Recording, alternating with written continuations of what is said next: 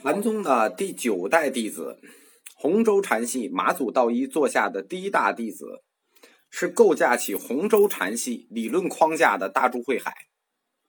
这也是洪州禅系中的第二系理禅系。大珠慧海把洪州禅理做了系统的发挥，并且把洪州禅提高到了理学的高度。大家注意，这里是理学的高度，不是理学派。洪州禅系是禅宗中的新学派。大珠慧海本人的生平不详，现在只知道他俗姓朱，是福建人。这个人在《宋高僧传》里头是没传的，最初见于他是《祖堂集》。大珠慧海写了一本书，叫《顿悟入道要门论》一卷。道一称赞他为大珠，什么呢？就是大珍珠的意思。大珠不是那个珠啊，是珠子的珠。遂以此为号。此论就是《顿悟入道要门论》，还存在，现在还有。一般我们就管它叫《顿悟论》。关于他用《顿悟论》做自己论文的题目，这和神会所写的那本《显宗记》是一脉相承的。为什么这么说？首先，神会是顿悟的倡导者，就是积极倡导者之一。第二，这本《显宗记》的全名它不叫《显宗记》啊，它也叫《显宗记》，它的全名叫什么呢？叫《顿悟无声般若颂》啊，它实际也叫《顿悟颂》。这个那个叫《顿悟颂》，这个叫《顿悟论》。大珠慧海在他的《顿悟论》里头提出他自己的两套哲学体系，第一套叫心性论，第二套叫解脱论。我们说过啊，哲学体系就三套：本体论、认识论、方法论。而这个心性论就属于认识论，这个解脱论就属于方法论。我们说过啊，一进大成就不再讨论本体了，都是认识论和方法论的事儿。关于解脱和心性。它是两个佛教里的老概念，但是大珠慧海给它带来了一些新的特色。为什么一定要谈这本《顿悟论》呢？因为在中国禅宗的哲学上和中国佛教的哲学发展史上，它占有一个重要的位置。这个位置是什么呢？是佛性论的转折点。什么意思呢？因为在这本《顿悟论》中，大珠慧海提出了。并且论证了，就他既提出了，他又论证了心为根本的这个命题，就是心为根本。大家记住这四个字。这样，南北朝以来最热烈的讨论是什么？佛性论呢？大家争论的所有的概念都在佛性论里嘛？就从佛性论彻底的转向了心性论。所以说，大珠慧海的这本《顿悟论》是个节点问题，是个转折点。从这以后，您要再讨论佛性，对不起，out 了。要转向心心性论的讨论，大家明白这说明什么问题吗？其实这个问题已经很清晰了。这个问题是方向问题，这就是中国化的改造。我们中国人最爱谈什么？谈心嘛，对吧？这个方向就是要迈向儒家，这是方向性的一步。我们来看一下大珠慧海的心性论是什么？大珠语录里有人问。一切众生皆有佛性，如何？诗曰：“就大珠慧海自己说，做佛用是佛性，做贼用是贼性，做众生用是众生性。性无形象，随用立名，应吧？这句话说的硬吧？做众生用是众生性，还有这么硬的话吗？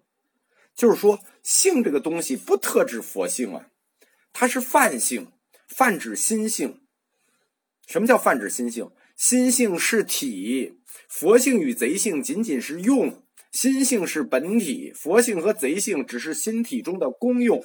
这又转到了中国儒家里的体用这一套路子了吧？这个回答为什么说硬呢？它不光是转向了心心体与体用这套，关键是它引入了西方哲学的一种概念，什么意思？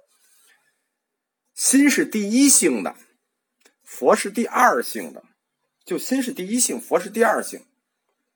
对众生来说，佛性或有或无，这是第二性的问题；而心性是第一性，心性是永恒的。据此，在这个心性论上，大珠慧海就发展了他的解脱论。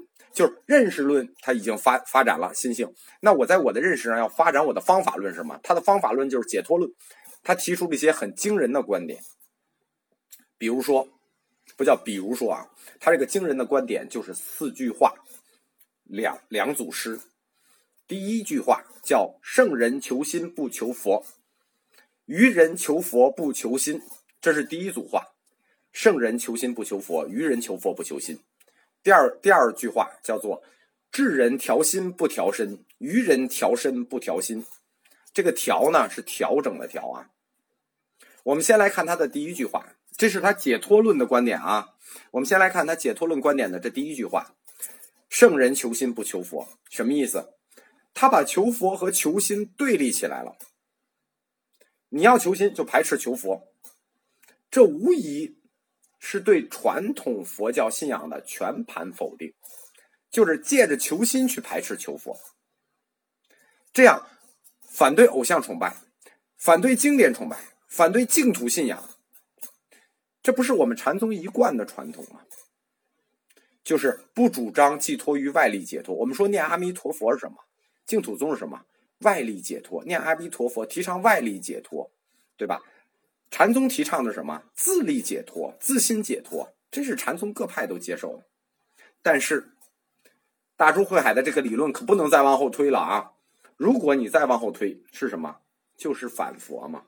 你求心不求佛，对吧？你求心，这这个如果往后倒，这是会推到反佛的，就是没有佛了。所以说，大珠慧海的心性论和他的解脱观。如果我们用西方哲学去比的话，这就是基督教改革里的路德，他就把禅宗的佛教改革潮流推到了顶点。因为虽然禅宗的主流是从来没有承认过心外有佛这件事情，但是。也没有像大珠慧海这么明确的说，佛就在本心中这个概念，就佛就在本心中，你不用求佛了，你求你的心，这个实际发展到最后就没有佛了。大珠慧海就把这件事给明确下来了。但是，大珠慧海的这个理论是异端吗？不是，我们说过嘛，整个禅禅禅宗和这个理论的基础是什么？是马明菩萨的大乘起信论啊，因为。就佛教内部而言，大珠慧海的这个理论其实是大乘起信论里的理论。我们说过，慧中他用的也是这个方法。我直接引用大乘起信论。大乘起信论是什么意思啊？大乘起信论里认为，一心即是众生心啊，一心即是众生心是大乘起信论的世界观啊。所以，定义法身即为此心。那你佛的法身就是你的心啊。此心是实，其余为幻。心是实，其余为幻。所以说，大珠慧海的理论，并没有离开佛教的原始教义啊，你都无从批起啊。如果你从佛教的原始教义批起，你批不了它。由于它突出的这个心，突出了唯心的这种哲学成分，所以大珠慧海向儒家确实越来越靠近了，等于。大珠慧海的顿悟论，就是站在佛家的立场上，去跟中国儒家的心学衔接起来。后面谁把这个理论接下来了呢？就是王阳明。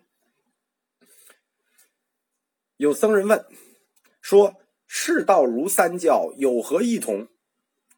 大珠慧海说：“迷悟游人，不在教之异同。”什么意思？就是。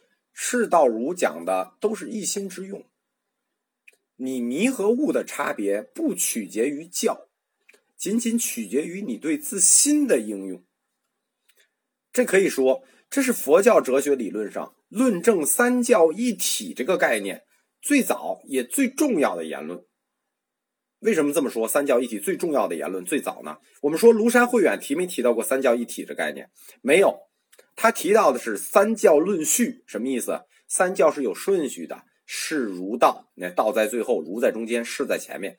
庐山慧远是排队的，但是大珠慧海谈的是一体，对吧？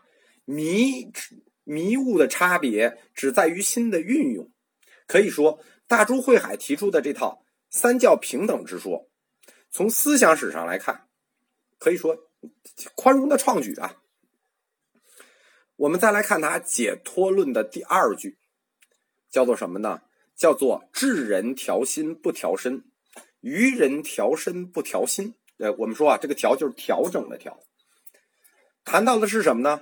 就是关于用调心去反对调身，对吧？调心就不调身嘛，调身就不调心嘛。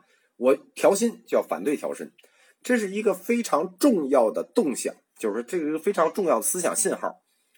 什么叫调身？大家明白吗？就是他说的调身，不是你想的那么简单，它是有所指的。这个调身指的是戒律。所谓调，就是调整和约束的意思。因为我们知道，佛教一直谈的戒定慧三学里头，谁在首位？戒在首位，对吗？戒是老大。然后定是老二，然后由定发慧，智慧是老三，对吧？戒定慧是有顺序的，而他用调心去反对调身，什么意思？他反对传统的戒律。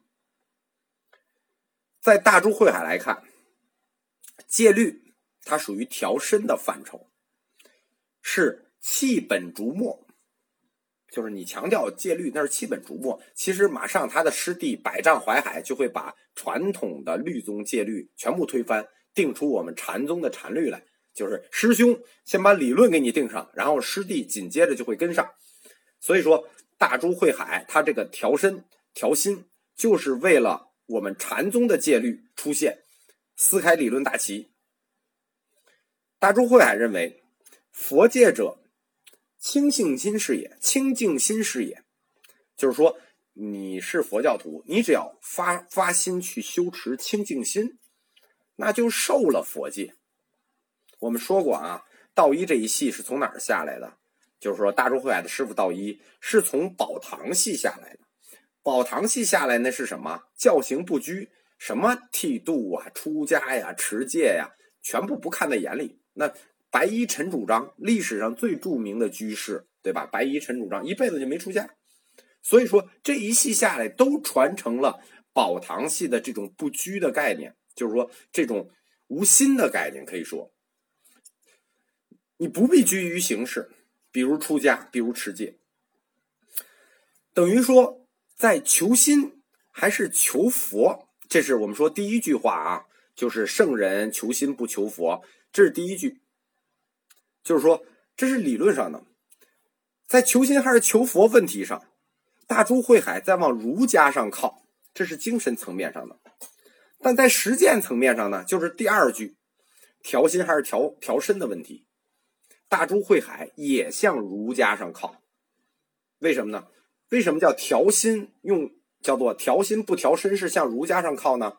是因为我们传统儒家是以礼教为核心的。什么叫礼教为核心？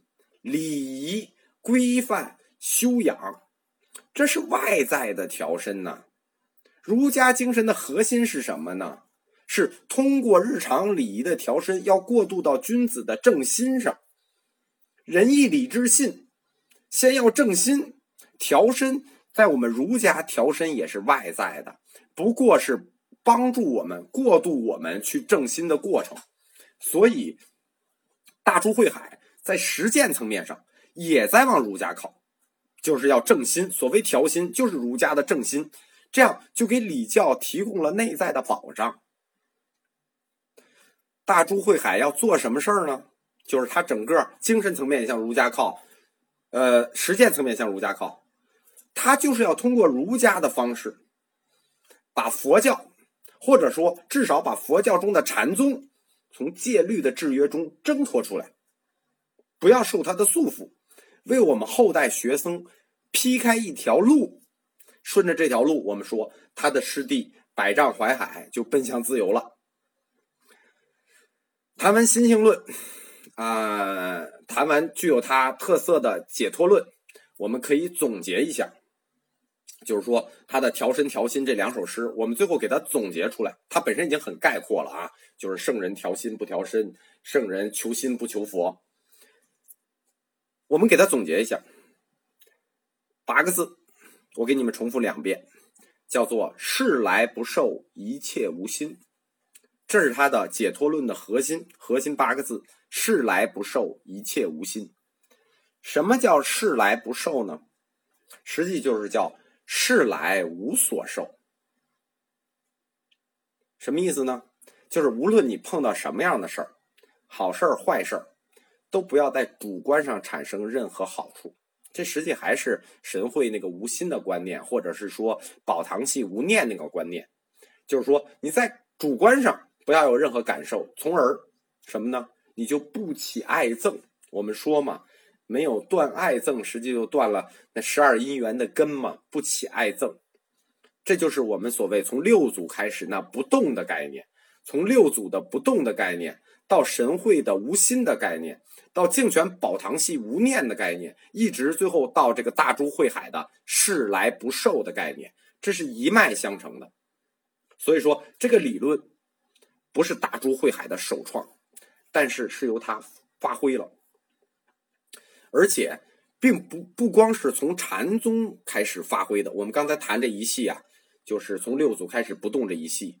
如果对我的课听的比较细的同学知道，这个“于一切处无心”这个概念是从哪儿来的呢？这个概念源远流长。我们前面讲过一讲，叫做六宗七家，就六家七宗里头，南北朝般若学其中有一支叫做无心宗。无心宗就是这个于一切处一切处无心的元祖。但是我们知道，在生活中，所谓事儿来了，你怎么可能不受呢？就是你生活里头，对他理论很好，事来不受，主观上不起爱憎。但我问你们，生活中你怎么能做到事来不受呢？大珠慧海继续说：见一切色时，不起染着。不染着者，不起爱憎心，即名无所见也。这个什么意思？见一切色不起染着，不染着者即不起爱憎心，即名无所见也。即名见无所见也。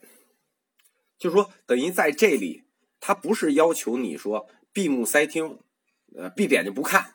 他的意思是。见一切色，一切色你还是要见的。见一切色时嘛，你还是要见的。关键在于什么呢？